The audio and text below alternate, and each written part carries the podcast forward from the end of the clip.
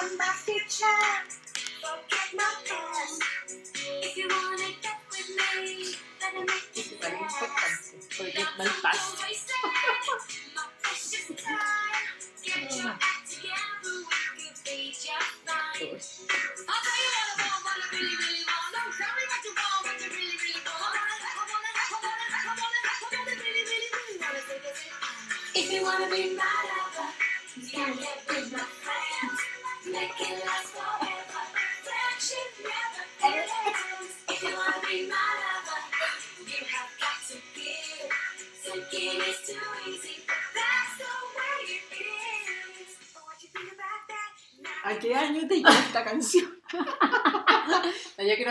Qué Spice Girl eras, Cami. Yo era la de pelo rojo, no, no, no sé cómo se llama, pero La Jerry, yo igual era esa. Me gustaba mucho, mucho, mucho, mucho, mucho, mucho. era mi favorita. Aunque yo tampoco fui tan fan. No te las bailaba. Girls. No. A mí me gustaba. Yo creo que fue como mi primera mm, eh, como banda, quizás con canciones feministas que no tenía idea, porque obviamente incursionando recién en el inglés, pero me parecía súper choro que hubieran como cinco mujeres. Eh, con, de distintos, claro, eh, digamos, etnias eh, en esta oleada y que la negra la llevaba, porque ser la negra de las Spice Girls era algo que la llevaba ahí en el grupo, o sea, teníais que hacer la patada, teníais que gritar, que- era como Las que... pintas que Sí, tenían. pues no, era, era una revolución Me gustaría disfrazarme alguna vez de, en De Halloween. en Halloween. En Halloween. ¿Qué, qué disfraz hay tenido en Halloween? Tú, a ver, tírate uno. Me la disfracé una vez de Lady Gaga, pero creo que fue Buena. un cumpleaños. En un video, no me acuerdo, uno de esos videos súper antiguos.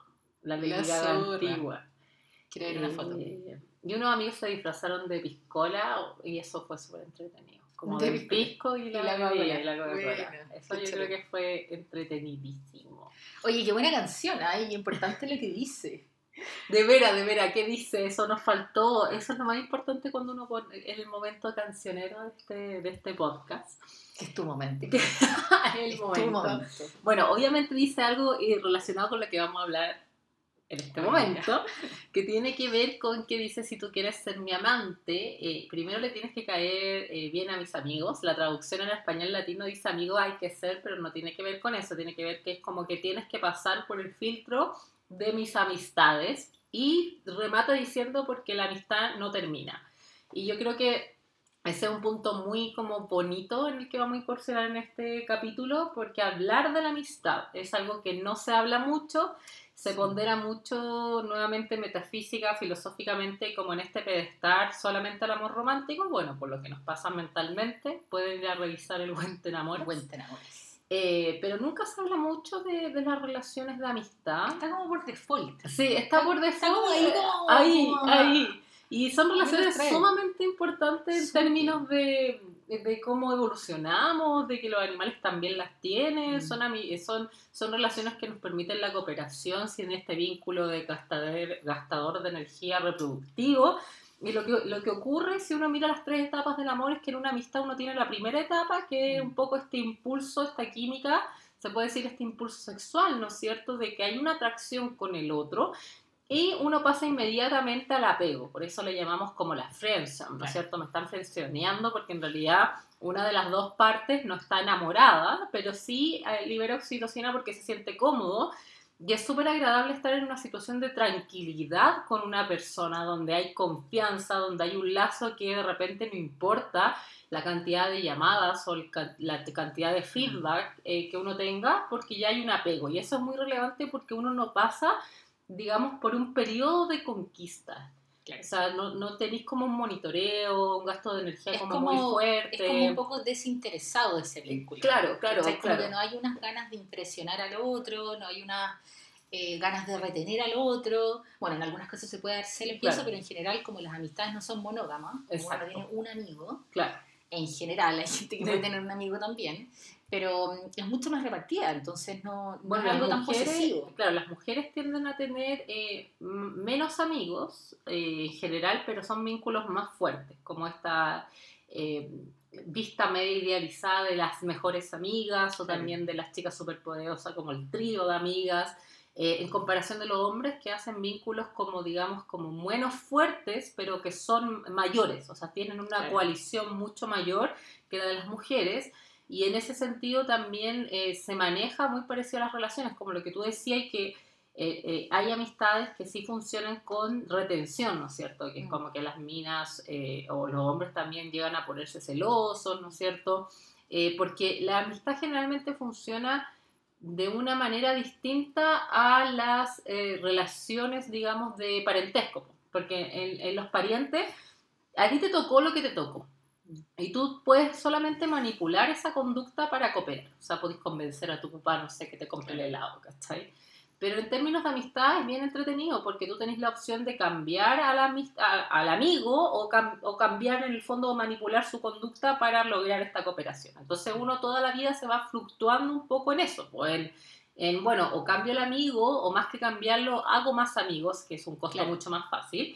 Eh, o modifico esta conducta eh, independiente, porque es como vayamos a esta parte, no quiero esto, no quiero lo otro, etc. Y Entonces esto, vamos... y esto creo que finalmente ocurre porque nosotros con los amigos no tenemos tantas expectativas en el futuro. Porque claro, yo puedo tener una expectativa de ti como amiga, obvio, pero no tengo una expectativa de cómo, cómo va a ser nuestra amistad en 10 años, en 5 años, ¿cachai? Es como que un rollo, es un rollo que uno no se pasa, que sí Claro. pasa con las parejas tal vez. Claro. Entonces, siento que la amistad tal vez de repente es mucho más fácil y es mucho más eh, liviana. Y una de las razones es esa, como que uno no tiene tantas expectativas con los amigos, como algo... Yo creo que igual el tema de es bien, es bien es bien entretenido lo que decís porque en el fondo decís como hay una liviandad y en esa liviandad yo creo que es este mismo como escalamiento que uno le hace, ¿cachai? Que es como como es más liviano, sentimos, ¿no es cierto?, que quizás podemos cambiar más o tenemos más control de esta relación, entonces también estamos más seguros de esa, también nos sentimos más en confianza, eh, pero a la vez no es tan así, porque igual hay que nutrir las amistades. Con- Sí, no- no- las amistades no son como por default, las amistades sí van cambiando, eso igual es importante, es normal. eh, en el fondo tener vínculos a medida que uno va creciendo. Y porque la gente va cambiando. Exacto, exacto, fundamentalmente. exacto, exacto. Entonces, claro, si tú te magnetizaste con una amiga a los 18, a los 15, a los 10, a los 20, seguramente no se van a magnetizar desde el mismo lugar a los 30, ¿cachai? Va cambiando la persona. Y es difícil, yo creo que en cualquier vínculo, en el largo plazo, irlo sosteniendo porque se van complejizando. Y entonces yo creo que lo que viene ahora es preguntarnos, cuando uno tiene una relación cooperativa, uno lo que está haciendo es obtener beneficios de esa relación. Esos beneficios pueden ser un beneficio más más o puede ser algo menos más que tiene que ver con el altruismo. Entonces cuando nosotros pensamos en eso, también pensamos en la amistad como beneficios quizás cuando la cosa está mal y cuando está bien.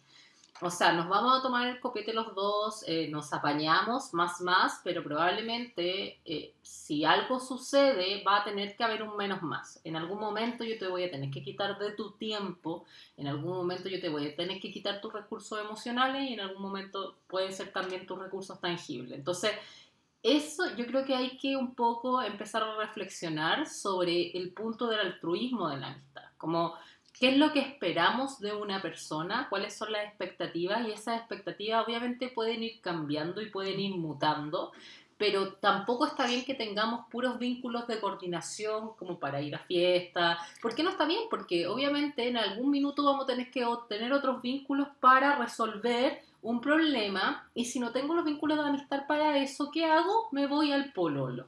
Me voy eh, ansiosamente a vincularme con alguien de manera romántica para suplir esa resolución de problema. Entonces, en el fondo se hace un replace. Ahora, obviamente cuando uno está en este pololeo o está en búsqueda, ¿no es cierto? En esta soltería, en una búsqueda al principio un poco ansiosa de alguna afiliación romántica, eh, se da eso, se da como en el fondo tengo esta persona que me puede resolver todo y en realidad nos damos cuenta que no es así, que probablemente las relaciones de pareja tienen esta etapa más romántica un poquito más intensa, pero que si nosotros tenemos un nicho que podemos resolver nuestros problemas, nuestras necesidades básicas con la amistad, quizás también vamos a tomar mejores decisiones también cuando estamos en pareja, porque no son decisiones de un costo muy grande. Si yo elijo una pareja que me solucione todos los problemas, desde cuidado, ¿no es cierto?, desde recursos, desde todo, obviamente me va a costar mucho hasta terminar con esa pareja porque hizo un replace, ¿cachai? Y eso yo creo que hay que empezar a reflexionar. Como... Yo creo que es interesante como repensar los vínculos de amistad porque porque creo que lo hablamos en algún capítulo, eh, restarle importancia a un vínculo sexoafectivo, más que que ese sea el foco, Claro. que el foco sea darle más importancia a tus vínculos de amistad, porque de esa manera tal vez moviendo este lado se va a mover por default el otro. Claro. Eh, y si tú en tu vida normal cultivas tus amistades, sales con tus amigos, eh, te entregas cariño con los amigos, cuidado, tal vez hay muchas veces en que no vas a salir a buscar a alguien para que te haga pucherita. Que en realidad puede ser que un amigo estuvo contigo, te acompañó, pasaron un buen tiempo calidad, se fueron un fin de semana juntos. Obtuviste eso a través Claro. de ese vínculo de amistad. Claro. Pero en general tenemos como demasiado polarizado y demasiado estimado el, vínculo de pareja. Entonces eh, le damos demasiada importancia. Y como ya lo hemos dicho en otros capítulos, para nuestro cerebro eso tiene mucha importancia. Sí. Entonces que nosotros le demos aún más poder a eso, me parece que, claro, eh, no, nos hace de repente hacer muy malas elecciones lo que tú decís de, de pareja. O sea, en es realidad que- puede ser resuelto a través de un vínculo de amistad. Exacto, y, y cuando hablo de altruismo no es como ir a tomarse el café con la amiga cuando el pololo, ¿no es cierto?, está haciendo otra No cosa. puede. No, claro, ahora está de viaje. es como, sí, no, me junto con mi amigo, claro, pero te, te vas dando cuenta que en realidad eh, no es una decisión que puede costar. A ver, tiene, yo entiendo que cuando uno está enamorado quiere estar con la persona, y es por eso que la relación, el ir a tomarse el café con el amigo tiene un costo, y ese costo es un costo altruista, porque también está este wellness que lo dice, no, es que yo tengo que tener ganas y quiero hacer lo que yo quiero. Puta, no, po. Lamentablemente no, vaya a tener que sacrificarte en ir al under con la techi, vaya a tener que sacrificarte, no sé, vaya a tener que sacrificarte. Porque de eso se trata también una relación altruista. No podemos tener puras amistades, nuevamente, de relaciones de coordinación de más más, ¿cachai? Que porque el tiempo no unió, que porque yo Solo quiero no quiero, solo cuando puedo, solo cuando quiero. Solo... Sí, está bien que hay que, que querer, no nos podemos ir a un extremo y yo voy a hacer todo lo que tú querís, Claro. no.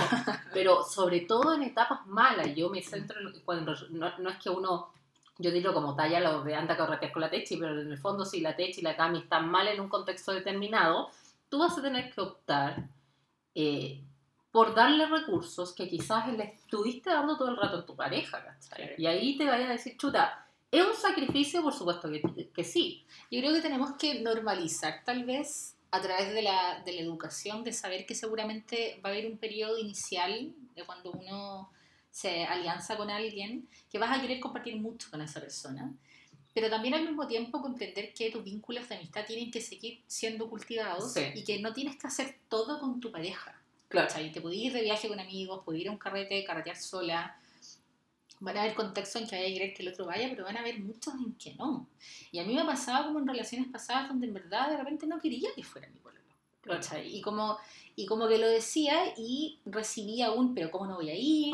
Pero que no sé te- qué. ya, no, ahí Llega- creo que ese como- punto es sumamente relevante porque no- yo siento que hay una moralización con el tener una relación. Como el Mm. estar de pare- en pareja está bien en esta sociedad, nadie se cuestiona nada, que te lleven al pololo o la polola por default está bien, si está casado no hay discusión, o sea, obviamente hay que invitar a la señora, la- Son pero familias. son familia y, y te llegan hasta con el perro. O sea, yo de verdad, no es de mala onda, pero si te estoy invitando a ti, no me chanteé hasta el perro. No me. O sea, y no es que me caiga mal. No, Sí. no tiene que ver con eso, porque la gente confunde, no es que me caiga mal, pero es como por qué hay un default. Claro. Porque hay un default. Obviamente yo creo que hay contexto en que sí, pero cuando uno empieza a ver que todo, to- y, y nadie dice nada, porque nuevamente está moralizado que está bien. En el fondo tú estás mal por estar solo. Es- Eso es lo que te está diciendo, como tú estás mal en verdad por estar solo y déjame a mí llevando a mi pololo porque bueno, eso está bien. Y en realidad te estás dando cuenta que eso no está bien. Ahora obviamente hay contexto en el que tú uno lo puede incluir en el nicho de amistad que está bien. O sea, hay gente que se nutre Hay tanto. momentos. Hay momentos, o sea, yo me acuerdo que yo sigo siendo y me sigo comunicando, no tanto, con eh, amigos de mi ex, porque hicimos un núcleo sumamente fuerte, pero hay que tener ojo con eso, porque esos núcleos de repente son tan eh, como en comunes Mm. que me quedo sin amigas, po. porque todos los amigos que tenemos son comunes, y si me quedo sin amigas, chuta, eh, ¿cómo terminó esto? Porque ya no es terminar solamente con el pololo, es terminar con mi nicho. Entonces, si yo no nutro mi propio nicho, que lo, lo hemos dicho hasta el cansancio, Ya no sabemos Ya cómo no.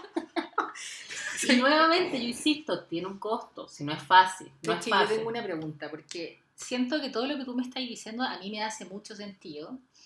Y, y te- y por eso te quiero hacer esta pregunta. Yo me considero súper independiente en ese sentido. ¿Tú te consideras también independiente? Porque estoy intentando ponerme en el lugar de personas que son un poco más simbióticas en el vincularse. Porque a mí me gusta hacer mis cosas sola y me gusta que el otro haga cosas solo y me gusta poder ir a ver una amiga y, y así muchas cosas. Como que me gustan esos espacios repartidos. Claro. ¿A ti te pasa lo mismo o tú tiendes a relaciones más simbióticas? No, yo creo que pareja? yo sí soy simbionte, o sea, yo no me puedo Ya. hacer la loca, yo entiendo lo que pasa, pero soy, pero soy muy consciente en que, sobre todo, si ya estoy apegada, me relajo mucho más. Ah, qué Sí. buen ejemplo. O sea, Sí. tú eres simbiótica pero lo traes a conciencia. Se lo traigo y Ya. sé que cuando estoy ya segura de mis relaciones, como más apegada, Ujú. más tranquila, que eso depende también del tipo de relación, también me relajo Ya. mucho más, salgo mucho más sola, probablemente me siento también más atractiva, hago mis propias cosas. Pero sí, también soy simbionte, pero no soy simbionte de llevar a la persona cada rato, probablemente soy simbionte un poquito más de aislarme, Mm. pero intento que eso no ocurra. Pero, pero en realidad eso yo lo aprendí por la mala. Eh, A través de la experiencia vincular. a través, de, a través sí. de la experiencia. todo. ¿Cachai? Que, que, que Eh, no es eh, bueno. que no sí. es bueno como... Eso lo aprendí a la mala, porque al principio también me preguntaba, cuando pololeé mucho más chica, eh, tuve un pololo muy bueno en ese sentido, que los dos estudiamos en distintas carreras, distintas universidades y nos respetábamos mucho en nuestros propios nichos. Y de repente yo igual veía esta moralización de que llevaban a todo a la polola o a todo el pololo, y nosotros hablábamos que, pero por, no, no pasa nada, no es que te quiera menos, porque también yo creo que es eso lo que se traduce en la mente. O sea, Como- si hay una pareja ansiosa, seguramente Sí, esa es persona como- lo va a registrar como... Claro, e- esta no quieres persona, estar conmigo. claro, no quieres estar conmigo, quieres estar con otra persona, Se quieres pasarla bien con otra Claro. persona. Y ahí está como sipo, el aceptar Claro. que una pareja es un completo desconocido que pasa de, de uno a seis meses a reemplazar así a un amigo de cinco años, un amigo de diez años, eh, y que esa persona no va nunca a vivir las experiencias que ya viviste. Probablemente puede ser una persona sumamente importante, tu cerebro está sumamente drogado, pero el otro también tiene que aceptar eso. Pasa que yo creo que la pareja es un fragmento de la totalidad, no es la totalidad. Entonces, claro, hoy día tal vez nosotras podemos decir esto porque ya tenemos experiencia vincular y evidentemente si a mí un pololo me dijera como, no, pero ¿cómo? Yo quiero ir contigo, yo quiero estar ahí. Hacer- Anda a jugar pádel solo. Claro, o sea, ahí el problema es que la persona tal vez lo registra como no quiere estar conmigo y prefiere estar con otro y en realidad no se trata de eso. No, no, se trata de eso. Es Yo más creo sencillo que, eso. Yo creo que hay momentos y que- momentos y obviamente hay parejas que se llevan súper bien con el núcleo de amigos, que son un amigo más y bacán. No tiene que ver con eso, tiene Mm. que ver, yo insisto, con cuando hay un problema. Si el tema no es como la junta, el asado. El tema es cuando hay una dificultad, que con qué prioridad le pongo yo eh, y, y qué prioridad también eh, respeto un poco todo este vínculo, porque más que, más que un respeto quizás es una responsabilidad más afectiva que podemos estar hablando, porque muchas veces uno tiene una historia con esa persona. Y, y- y- y asumir que tú no vas a vivir como pololo, como más uno, esa historia igual es importante. Yo sé que uno intenta, en el fondo, y me pasa mucho, no una crítica, pero me, pasa- me ha pasado que me he sorprendido que muchos amigos eh, le cuentan toda la vida mía a la polola. po. Entonces yo creo que hay dos reacciones. Se, se desubica. Se desubicaron. No, pero hay dos reacciones. Yo sé que lo intentan quizás por mitigar de repente, que es como, oye, Como vamos a conocer a la Techi y te cuento, claro, y te cuento desde que nació la Techi, la experiencia amorosa de la Techi, qué le pasó a la Techi, y de repente me, me llego a enterar que esa persona sabe más de mí misma que, que yo misma. tú. Entonces yo ahí me pregunto, o sea, primero me parece fascinante que uno le, le cuente a alguien que con quien está enamorado, que, que te das cuenta que el tiempo no tiene nada que ver, que está ya dopado y le contaste todo. Y- pero también me parece interesante como empezar a decir como chuta, yo- mi amiga es la Techi, es un vínculo que tengo hace tiempo, un vínculo que lo tengo valorado, ¿por qué tengo que revelar información de esta persona? Como, hasta qué, y, qué, ¿Y qué tipo de información tengo que revelar también? Y siempre lo has sentido así porque No, no, es con algunos Ah, casos, pero, pero eh, generalmente es como con los locos más enamorados, o como con la gente no le toma importancia a cierta información que tú le tomas, porque no somos Claro. obviamente distintas experiencias. ¿Sabes por qué te lo pregunto? Porque me hiciste pensar que tal vez yo desde que soy terapeuta y ejerzo como terapeuta, le pongo más eh, importancia a, mm, al- a proteger éticamente Claro. la privacidad del otro, ¿cachai? Porque tal vez en otro momento de mi vida sí que compartía más cosas de mis amigos con mis parejas. Un gossip ya, un kawin. No, más que Kawin, sino que lo, lo mismo que tú decías, como para construir una historia, para Claro. dar un contexto, para que tú sepas quién es esta persona, como que... Pero ahora creo, creo, que, creo que tengo como más historias de amor están de más. Claro. Ahora tengo más respeto con, con la información de todo el mundo, porque creo Claro. que, que si corresponde a tu privacidad, a tu vida privada, no tiene por qué todo el mundo saberlo. Entonces, si tú compartes algo conmigo y yo sé algo tuyo, no, no, no lo puede saber toda la gente, porque por algo no lo saben. ¿cachai? Claro, Entonces, evidentemente, cosas como eh, tienes, tienes este hermano, trabaja en esto, obvio, ¿cachai?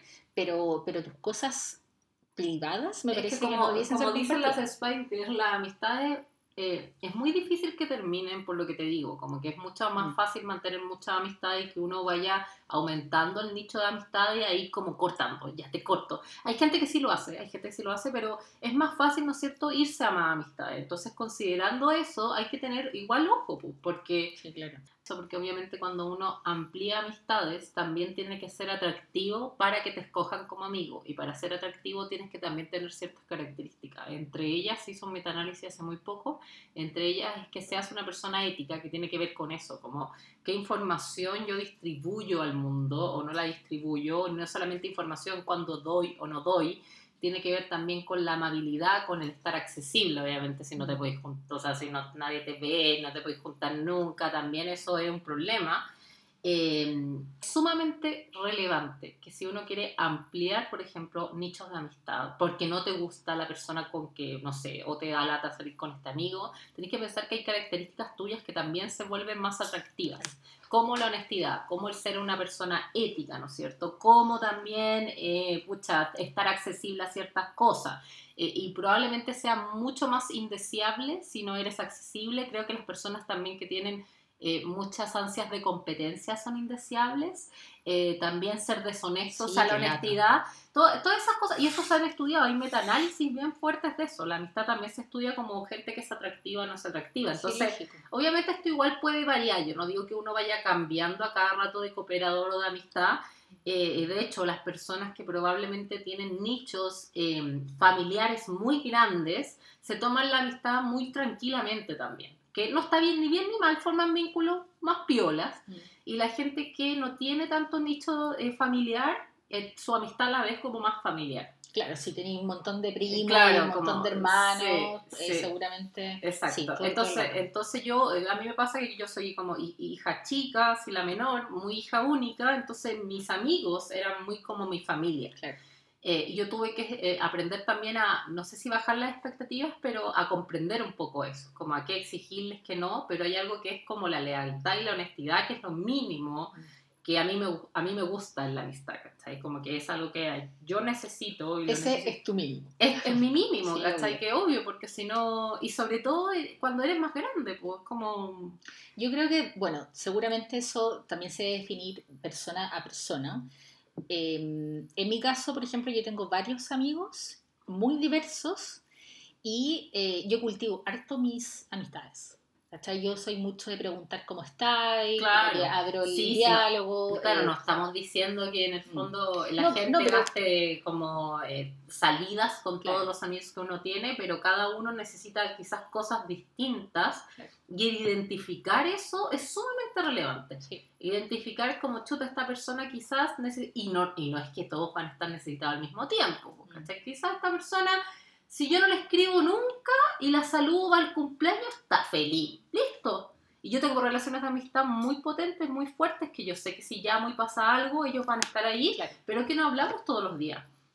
No hay una frecuencia Claro, no tengo una frecuencia porque, bueno, de repente están en otro país, tengo un amigo en Australia, que le mando muchos saludos.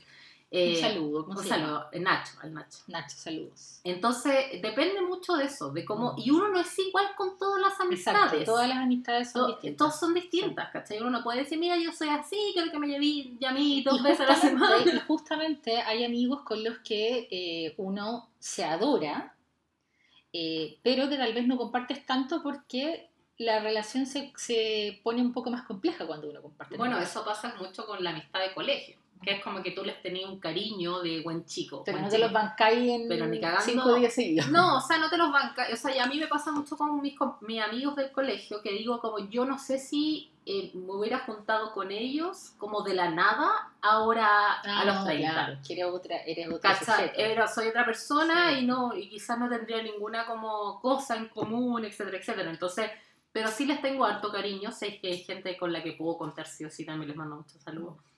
Entonces eso igual encuentro que es lindo, que son amistades como muy diferentes, pero que como hay un crecimiento juntos, eh, también es importante. Y eso es un crecimiento, no es como, ah, porque también está la típica, no, pucha, es que lo conozco desde chico. Pero no por eso te hagan que un weón sea un imbécil, ¿cachai? O sea, como, Obvio, no. ¿cachai? Sí, eso no. Es como, es como, sí, lo conozco desde chico, no conozco a la familia, pero también yo espero un upgrade de esa No, amistad, y, ¿cachai? y- y eso también me parece que es como sano decir como te adoro, pero, Claro, pero no me caís bien, por ejemplo. claro. Hoy día no, hoy día no, no compartimos nada, no, no hay Claro. nada de donde nos podamos vincular o llevarnos bien. Está, está perfecto. Pero también yo creo que hay otros amigos que se constituyeron como familia o estuvieron contigo en momentos muy importantes que les da como un carácter distinto. sí, con lo que pasa cuando uno viaja, po, que son amigos muy... Es increíble esa cuestión. Tú O podías sea- viajar, conocí a una persona una semana que te alojó, loco. Y yo creo que ahí hay una idealización también. Cuando tú estás allá afuera, estás en un momento nuevamente resolviendo problemas, estás súper eh, vulnerable. Entonces, que llegue una persona a vincularse contigo y te ayude en términos de salud, de casa, de que te guste un trabajo en el Working Holiday, lo que sea, queda en una afiliación que es muy potente. A mí me pasa con la gente que, que he ido para afuera, eh, cuando he estado afuera, que me he vinculado allá y, y somos amigos así como muy amigos. Es una Sí, cuestión impactante. Es como... Me pasa lo mismo. De hecho, eh, tengo muchas amigas del periodo que viví en Estados Unidos y no sé, como que las pienso y me pasa algo en el pecho, como que de verdad que siento que las quiero mucho porque fueron mi familia Claro. durante mucho tiempo, ¿cachai? Y además me parece como muy loco que viniendo todas de tantas partes nos hayamos encontrado en un lugar, en Estados. Unidos, ¿cachai? Y que hayamos sido amigas. Y eh, eran mi- mis pilares en el fondo. Claro. Cumplían ese rol, eran como hermanas. Que de repente pasa lo mismo cuando uno va a la universidad eh, de región, Claro. como que te vas y encontré gente que es como eh, igual a ti, pero distinta, Sí. y como que tú empiezas a Muy elegir, loco. empiezas a elegir tus amigos. Por eso yo creo que es importante también, y es bueno que las personas se vinculen en distintas etapas de su vida. Que tú en la universidad tengas unos amigos, que tú en el trabajo tengas otros amigos, porque mucha gente es como, y también hay un mercado para eso, es como, no, yo tengo mis amigos del colegio y no me vinculo con nadie más. Eh, y, y hay un mercado porque hay universidades que te ofrecen eso. Sigamos estudiando todos, eh, tus amigos del colegio. Como quinto medio. Como quinto medio y nos vamos todos. Y esa cuestión yo encuentro ok, si el ambiente sigue Claro.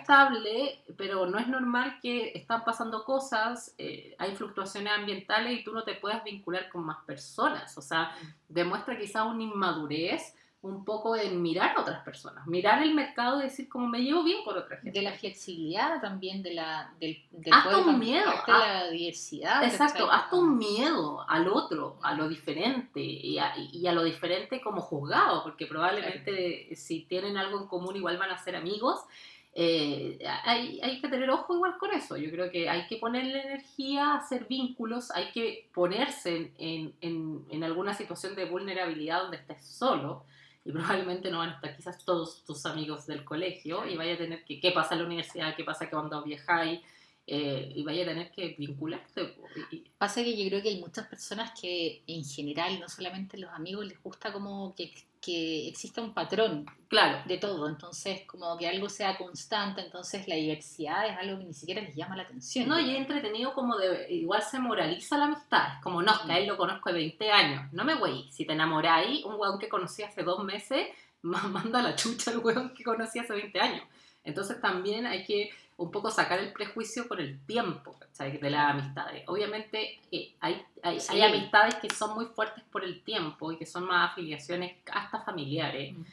Eh, pero también hay gente que uno puede vincularse en un menor tiempo, se apega y, y empezáis con el conocimiento de esa persona y en tres años podéis formar una buena amistad. Y hay Obviamente, periodos con cierta gente y sucesos también muy eventuales que pasan también con cierta gente y te hacen Claro. estar como más unidos a ellos. y esa, esa mirada de, no, es que, ¿cómo se llama? La gente cambia, no sé, hay una mirada como más como de que hay, de que la gente va a cambiar. Y en realidad yo no sé si están así, no sé qué opinas tú, pero yo siento que la gente tiene su personalidad, que la gente va aprendiendo de cierta experiencia, eh, que, la, que obviamente cuando uno habla de personalidad, podemos hacer un capítulo de eso, uno no habla de que la persona está categorizada en algo, puede que una persona tú la hayas conocido cuando chica súper extrovertida y ahora está en una etapa mucho más introvertida. Yo creo que la gente con el tiempo va siendo cada vez ellos Reflex- mismos. Claro, y más Como que, reflexiva como que va siendo más genuina tu personalidad. Eso, sí. Eh, Yo yo creo que creo va por ahí, va por ahí. Sí, como... Yo, yo le he preguntado como amigos cosas de mí, de, de cuando éramos chicos, de 15 años, y ellos me dicen, no, en realidad tú eres como... mm, Siempre fuiste un poco así, obviamente ahora hay evolucionado muchas cosas y todo, pero, pero la parte esencial de tu personalidad sigue siendo la misma. Yo creo que todos somos ¿Cachai? ahora mejores personas. Obvio. Y es increíble eso porque, porque tenemos tiempo para hacerlo, porque el ambiente nos permite Nos estar... conocemos más. Exacto, estar reflexionando sobre más eso. Y las personas que quizás se han quedado atrás, a mí me cuesta, por ejemplo, vincularme con una amistad. Es como, no te estoy diciendo que vayas a terapia para ser amigo mío, pero si no te preguntaste como nada de ti, Claro, Eh, difícilmente vaya a porque, obvio. claro, porque todos estamos intentando, a- aunque, aunque sea, aunque no sé, aunque no lo hayáis logrado, todos no estamos, todos somos mejores personas que hace 10 años, con respectivo al humor, cómo nos vinculamos, Claro. cómo somos conscientes del colectivo, de lo individual. Entonces yo creo que eso igual es importante, nuevamente, yo insisto, no, no, no, uno tiene que hacerse también atractivo para un mercado y eso te hace también ser mejor persona para el mercado, ¿cachai? Que se contradice con este wellness medio individual. La persona individual, la persona deshonesta, la persona competitiva es súper poco atractiva para una Claro. amistad. Porque la amistad, porque la amistad un conche su madre. es que la amistad es una cuestión de sacrificios. Sí, po. Eso na- es algo que está en contra del modelo. Estoy cooperando, no estoy como Mm. maximizando mi utilidad. Y si la estoy maximizando, probablemente te estoy utilizando. Eh, igual hay una hipótesis que es como que los amigos también se como que se van utilizando, como, como uno, uno tú, uno yo, uno tú, uno yo. Yo encuentro que uno está bien si acepta eso. Eh, pero de repente uno igual pide reciprocidad. O sea, de- sí, me voy a todo lo under contigo, pero si estoy llorando, obviamente eh, Claro. no, en el momento que voy al under no voy a pensar en eso, pero cuando esté llorando me voy a decepcionar si tú no vas. Ese- en el fondo, no en un momento consciente que yo te esté diciendo, oye, voy al under y tú cuando esté llorando vas. No, pero sé que si yo estoy llorando y tú no vas, yo me voy a sentir decepcionado. Va a haber una emoción en mí y, ahí, y eso tiene que ver un poco con el contrato que nosotros tenemos con la amistad. ¿cachai? Oye, Dechi, ¿y qué opinas tú de esta frase típica de no existe la amistad heterosexual? Nefasto. Machismo. una basura. Una basura. No, a ver, yo sé que viene de un nicho sumamente machista, probablemente de adultos que estudiaron todo hombre y todas mujeres, donde hay una idealización del sexo femenino en torno a la reproducción, de lo que es ser femenino. Eh, y probablemente los amigos, el ser amigo, está en una mirada quizás más masculina de la situación. Yo he escuchado esta frase, Yo la escuché. la escuché hace tiempo ya, no creo que sea una frase políticamente No, no. correcta, la escuché hace mucho tiempo. Ese sería un amigo tal vez que no ha evolucionado. La no- escuché del en pololo de una 20. amiga y fue sumamente ¿En incómodo. serio? Sí, sumamente incómodo.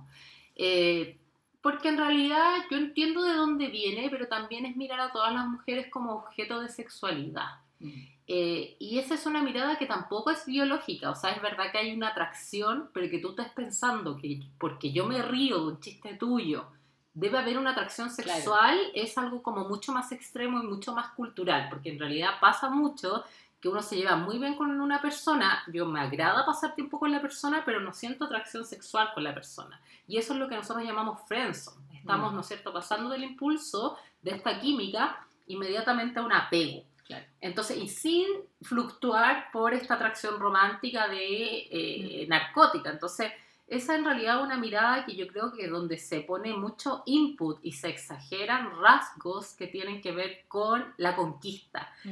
El que se ría, el que esté, no sé, El que sea simpática, el el que sea te simpática, feedback, todo- el que te hable. todo es una oportunidad para, ¿no es cierto?, conquistarla. Claro, ¿cómo va a ser eso? Eh, entendido y registrado por alguien que son solo señales de que a esa persona le gusto. O sea, ¿qué Es que, es que obviamente para una amistad hay un gusto por la persona. Hay una, hay una atracción, pero no tiene que transformarse en una atracción sexual. Exacto. Eh, obviamente puede fluctuar en lo mismo. Puede ser que dos amigos hayan empezado con sexo y después sean amigos, que es algo igual que cuesta. O sea, tampoco se puede decir, no, que todo se... Cuesta. Ojalá, ojalá, ojalá, evolucionáramos a eso. Ojalá no evolucionáramos pasa eso. Y también puede ser lo contrario, que empieces como una amistad y que de esa amistad crezca, ¿no es cierto? Algo sexoafectivo, por supuesto que puede Sí, ocurrir. Pero también puede ocurrir como lo que pasa muchas veces, es que solamente son amigos. Claro. A mí me gusta que mis amigos tengan amigas. Me gusta que mis pololos Pololos tengan tengan amigas también porque comprenden a la mujer, pues si en el fondo es eso, y han visto mal una mujer, y han visto los problemas que tiene el sexo Y femenino en así tú general. te da, da cuenta de cómo se vincula con, con el femenino. Eh, esa- eh, y eso es sumamente importante. Eso, y, y a mí eh, me da desconfianza de repente cuando las pololas se ponen celosos de que los, los pololos tengan amigas. Es como, la verdad es algo sumamente positivo y probablemente le entrega harta información de ti si tú eres la polola que tengo un Exacto. amigo, ¿cachai? Que el gallo, eh, no sé, que sepa lo que es una regla. Que sepa que no tenés que estar cada rato. Como cosas como sumamente básicas que no, no, no, no lo tiene que ver en un video de YouTube. Tiene una, tiene una amiga y es mucho más sensible y empático con muchas cosas. Claro. Entonces yo creo que es sumamente positivo la amistad heterosexual en muchos ámbitos y se dan muchos beneficios afiliativos también, ¿cachai? Eh, igual en, en, en lo homo, por supuesto que sí. Eh, yo a mí me ha tocado que yo desde chica, por mi tipo, no sé, de humor, no lo sé, eh, yo me he vinculado mucho con el sexo masculino como amistad, mucho, mucho, mucho, mucho. Más que con el femenino. Más que con el femenino, más que con el femenino. Siempre tenía de repente, obviamente, mejores amigas y todo, pero siempre eh, me gustaba estar en el clan masculino. Entonces, no, no es con esto que quiero decir que era la marimacha, el curso no era la marimacha. Eh, pero sí, cachaba, cachaba todas las tallas. Yo estudié en colegio mixto, cachaba todas las tallas de hombre, las devolvía, eh, me reía. La zorra. ¿Cachai? Entonces, eso igual eh, me ha ayudado N a tener muchos vínculos con los hombres, pero también, claro, me ha costado más tener esta heurística en mi mente para la conquista. O sea, yo al tiro su- asumo que somos amigos, me llevo bien con esa persona, eh, pero me cuesta mucho saber si esa persona, por ejemplo, está coqueteando conmigo. Ya. Eh, Esa parte me cuesta, entonces es algo que yo he tenido que concientizar y que trabajar. Insisto, no es nada bueno ni malo. Encuentro que me gusta relacionarme de esa manera con los hombres, desde la confianza, desde el humor, desde cosas que ya, que digo como destapémonos, y sé lo que me estáis diciendo. Como no me la está, en el fondo de repente es como no me la está haciendo, sé que Claro. como sé lo que está pasando acá, un poco eso me pasa con los hombres, que de repente eh, cuando no tienes muchas amistades con hombres no sabes como lo que se está dando, yo digo como, oye, dejemos, como que sé que estáis hueveando o sé lo que está ocurriendo y eso lo tengo más como default. Pero claro, la parte más de conquista, de coqueteo, me cuesta más y generalmente siempre me relaciono más como con una amistad después vinculada a una relación sexoafectiva. Empiezo mucho con, con la amistad, con el hueveo, eh, y que sé que a hombres probablemente lo he confundido muchas veces, o probablemente ellos también se han querido coquetear conmigo y, Y tú ni cachando nada. cachando nada, tirándole una talla, ¿cachai? Entonces, ¿y tú, Cami? Yo, em, yo casi no tengo amigos heterosexuales. em, y, lo, y lo lamento harto. Se te enamoran todos. Se me enamoran. Se te enamoran todos. Yo creo que, bueno, seguramente es más complejo que eso, pero eh, la mayoría de mis amigos eh, hombres son homosexuales. Porque claro, está esa barrera de que no, no, hay, una, no hay una atracción desde Claro. ninguno de los dos lugares. Entonces hay una... Un puede- relajo, quizás. un relajo total, ¿cachai? Como que puede haber más afecto, como que no me siento como teniendo que dar explicaciones de nada. Y también los pololos de mis amigas, de muy buenas amigas que son amigas que están casadas, eh, los considero amigos, como sobre todo los maridos de mis amigas de Estados Unidos. Jacob, Ben, que no hablan español así, pero bueno, saludos igual. Saludos. Pero, mm, pero sí, me ha costado mucho tener amigos eh, heterosexuales porque, porque tiende como a confundirse. Y es una paja, weón, es una paja, porque, porque, porque desde... Me encantaría poder tener un amigo que fuese heterosexual, ¿cachai? Y como compartir cosas desde Se pasa ese lugar. Pasarse rollo es eh, Nadie se pasa, quizás nadie se pasa rollo Yo creo que yo sufro mucho de... No, yo no creo que vaya por ahí, yo creo que sufrimos mucho del machismo, porque Mm. el hecho de que yo sea una persona eh, que te da feedback, que, mm, que puede conversar contigo mucho rato, que te responde, que se caga en la risa, no quiere decir que me gustes necesariamente. Claro, ¿cachai? claro, claro. Puede ser, en algún Me gusta el meme, me gusta el meme, no me gusta Claro, tú. como que no, no necesariamente va, eh, siempre tiene que resultar en eso, ¿cachai? Como que siento que nuestro cerebro, tal vez, machista, eh, tiende a querer transformar siempre una relación así como ya, nos llevamos bien, puta, tenemos que ser pareja. Ya Y no tiene que ser siempre así, ¿cachai? Como que tú puedes dejar muchos vínculos. De hecho, creo que he cagado vínculos que podrían haber sido muy lindos de amistad por querer transformarlo en una relación de pareja cuando en realidad muy poco astuta de mi parte de haber visto desde un súper inicio así como esta relación no, Claro. no va a resultar como una, una relación de pareja. Como amigos estamos perfectos, nos llevamos la zorra, porque fíjate que yo creo que las relaciones más profundas que he tenido en mi vida han sido primero amistades. Y ha sido muy bacán porque no hay como una intención de gustarle al otro, ¿cachai? No hay como una expectativa. Esa es la cuestión al otro, y, es hay- como- y sabéis que la gente no lo ve. y Una te vez, conoces más genuinamente con alguien cuando una no vez me pasó una experiencia de que, bueno, obviamente yo me muevo en la ciencia que es un ambiente que hay harto hombre. Y en el doctorado yo me hice muy amiga, bueno, éramos, bueno, yo soy la primera mujer en sacar el doctorado de... Sí, ojo. de- sí, porque Ojo. éramos, eran puros hombres pues, en la generación. Y fuimos a un asado a la, a la casa de uno de ellos. Mm. Habían tres hombres, cuatro hombres más. Y fui yo. Y nada, nos cagábamos de la risa y le pregunté dónde estaba el baño de su departamento y todo. Ya, pues, al otro día me cuenta que su polola estaba celosísima de mí, celosísima, porque nos reíamos y porque ella creyó que la pregunta de dónde estaba el baño, que era genuina, yo nunca había ido a su casa, era como una señal de sexualidad. vamos a tirar. Sí, No. y a mí me sorprendió tanto porque, por ejemplo, yo en esa época estaba hablando de 26 años cuando entré, 25, 26 años al doctorado, o quizá un, un poquito más grande. Eh, yo estaba trabajando mucho esto de sentirme deseada. Eh, entonces, yo nunca lo vi de esa manera, como, Obvio, como nunca, nunca, ir al sí, no. Y ahí, me, y ahí me empecé a dar cuenta que, claro, yo soy muy eh, genuina de repente, muy simpática, tiro la talla y ahí me empecé, y puede ser, y ahí dije, chuta, igual quizás hay un mensaje, en, como ahora hablando contigo también, de que no estoy viendo, ¿cachai? Que eso puede ser tomado de otra manera, que eso con distintas armas y con distintas intenciones puede ser también tomado de otra manera. Y obviamente esta, esta cabra no me conocía. eh, y, y bueno, si no me conocís, no sabéis las las intenciones y, y por supuesto que pueden haber otras intenciones, pero no lo son.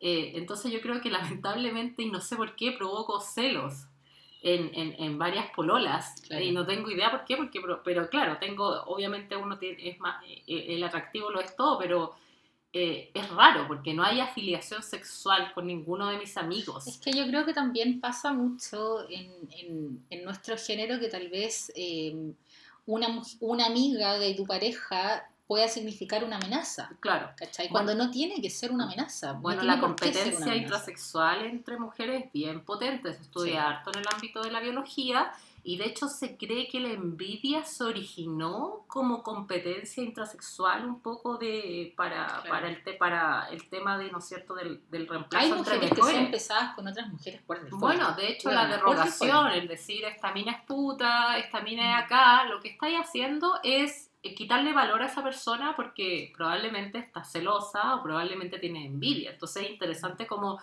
también entre nosotras no somos buenas, ¿cachai? Es Mm. como, y, y eso no se justifica biológicamente, porque obviamente nosotros podemos reproducirnos toda época del año, no, te- no tenemos por qué estar compitiendo por el semen de un hombre, Lo que ¿cachai? pasa es que yo creo que también esa es una herencia machista, por supuesto, social, de que, de que, de que la que está al lado es una competencia, Exacto. cuando en realidad no, ¿cachai? No, no tiene por qué ser. O sea, a mí no me amenazan todas las mujeres, ¿cachai? Todo lo contrario, me gusta em, crear amistades, crear lazos, conversar y de repente A mí me no pasa... amenaza nada. tío. No, no, pero de repente me pasa que al vincularme con una mujer siento inicialmente una, un rechazo como de, como, como de competencia, como de algo así. Sí, no, que la... Y es como que cuático. Generalmente, la mayoría de las veces Yo- después se transforma en algo muy nice, pero siento que la primera reacción muchas veces es de Claro. como, como No, la envidia es brígida. A mí, no, mira, yo de verdad en este proceso de sentirme, ¿no es cierto?, una mujer deseada y todo, yo pensaba, no, pero ¿qué te va a tener envidia? ¿Qué te va a tener celo? Y eran mis viejos los que siempre me advertían, como te eche cuidado, como sé más cautelosa, como no digas tus avances, porque la gente, porque la gente... Yo, no, yo en verdad no lo interiorizaba mucho hasta que me di cuenta que sí, hay personas, hay mujeres también y hombres también, que son sumamente envidiosos. Y yo y pensaba, pero envidia de qué? Estamos hasta el loli. Pero un poco así hay que ver, como que todos tienen cosas buenas y malas. Sí, Y claro. estamos súper cagadas y envidiando qué. Y yo creo que ahí está el error, que en el fondo si tú envidias, por ejemplo, que una persona sea creativa, pucha, y no eres creativa, no eres creativa nomás. Como estar, ¿cachai? Como estar consiguiendo ese atributo, luchando por ese atributo, bueno, voy a terminar con envidia en muchas cosas. O si esta Mm. persona consideras que es más lindo, se le ve. O sea, como si no sacas a flote tus propios atributos y dominas en que no vas a ser probablemente, no sé, la persona más chistosa o la persona más rápida, o la persona, no sé, eh, bueno, ese también es un proceso de aceptación, ¿cachai? Que es importante Obvio. para luchar por esta emoción, que es una emoción bien potente, que es la envidia.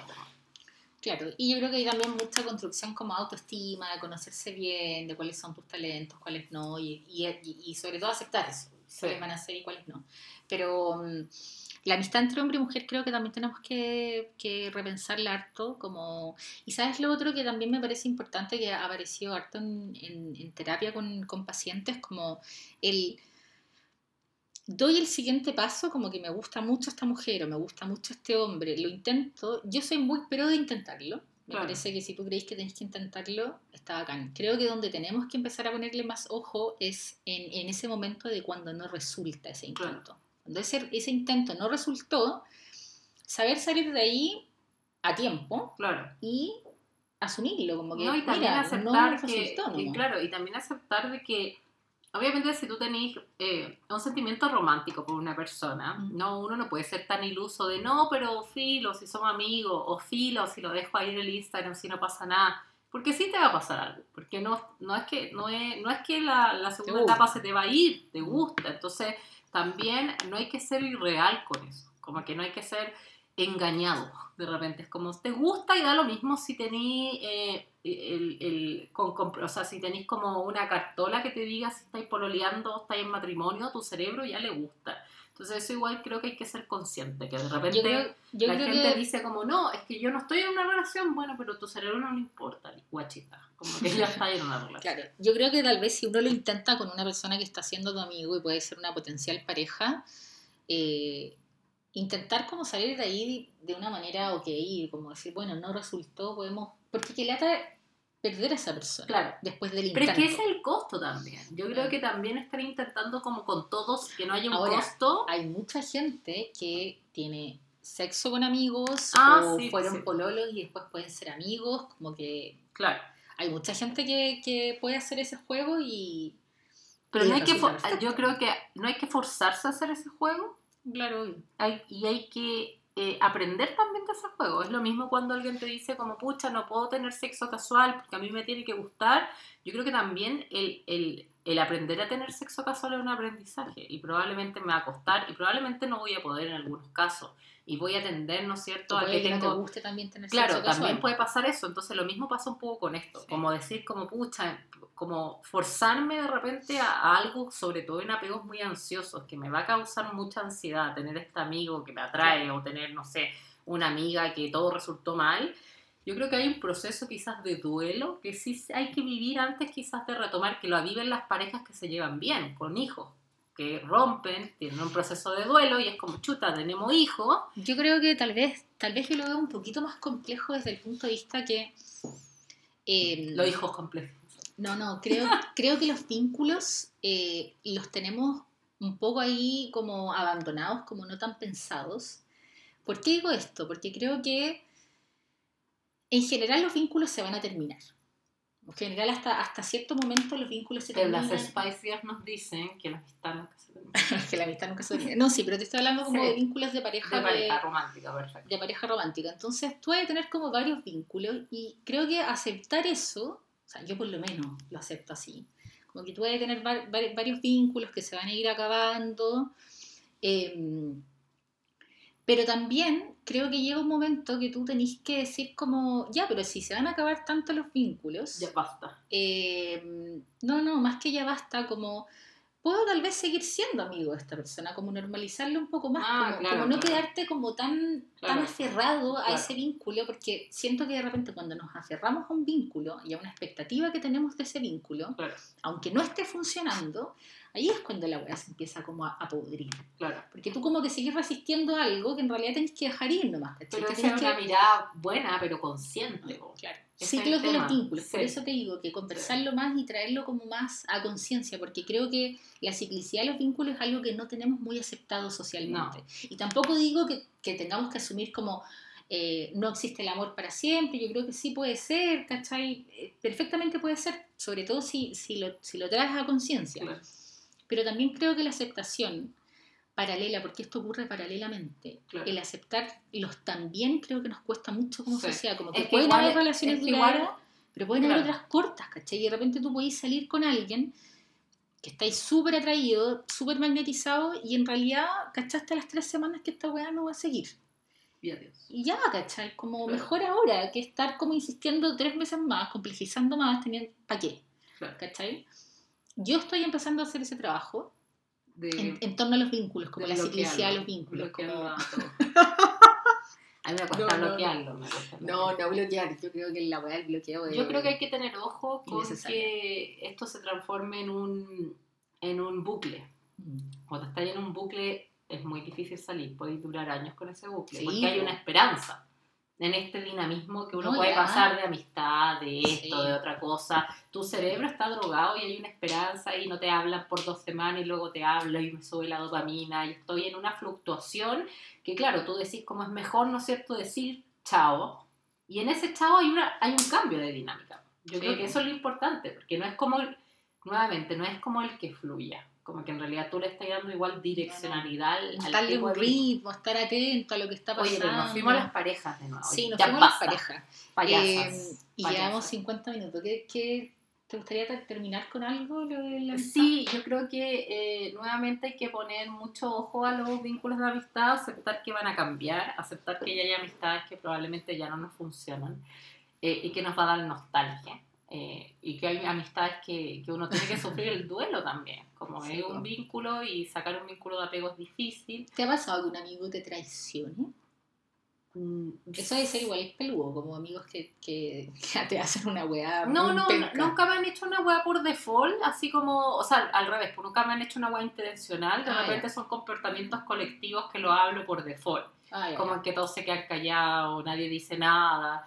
Como yo soy muy justiciera de defender, de meterme en la weá, entonces de repente igual, igual espero eso, pero sé que no todos son iguales en ese sentido y lo hablo. Quizá antes me enojaba, eh, pero ahora lo hablo. Creo que es me- decir Sí, como, ¿sabéis que me sentí mal con esto? Eso, eso, y esperaba esto de ti y discutámoslo. Exacto. Eh, y si no, bueno, veamos qué pasa. Pero el que, como que yo ya dejo de, he dejado amistades de personas, por ejemplo, que se aíslan mucho, personas que tienen que quizá una mirada más narcisista del tema, en que uno tiene que estar pendiente 24/7, porque, porque están en su propio proceso, es lo que tú decís, ni siquiera me lo tomo personal, pero están en su propio proceso. También es importante confiar en las amistades, eh, y ver que uno no se va a llevar bien con todo el mundo, que es normal. Ver que va a existir este cuello de botella probablemente a los 30, que no tenemos tiempo para tantas cosas.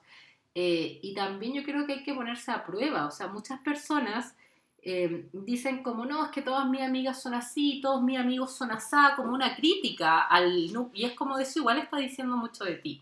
Si tú te vinculas con cierto tipo de gente que está Claro. provocando problemas, también es un problema contigo.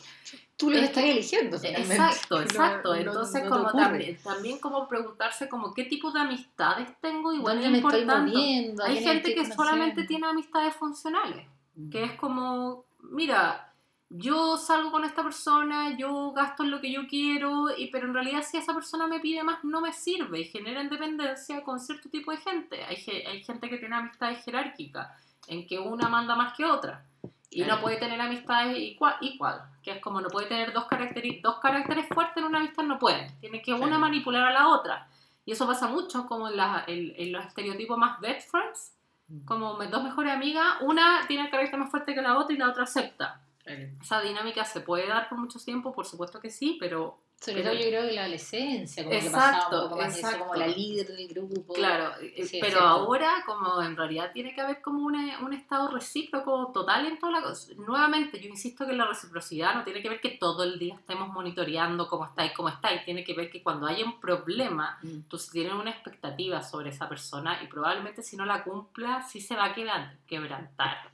Como que yo creo que cada uno tiene que identificar qué es lo que espera de sus amistades y que lo hace sentir eh, acogido y lo que y lo- evidentemente yo creo que nadie va a querer sentirse rechazado, por ejemplo, Claro. o abandonado por, por cualquier vínculo, entonces evidentemente si tus amigos no están nunca o nunca te preguntan cómo estás o qué sé yo, puta.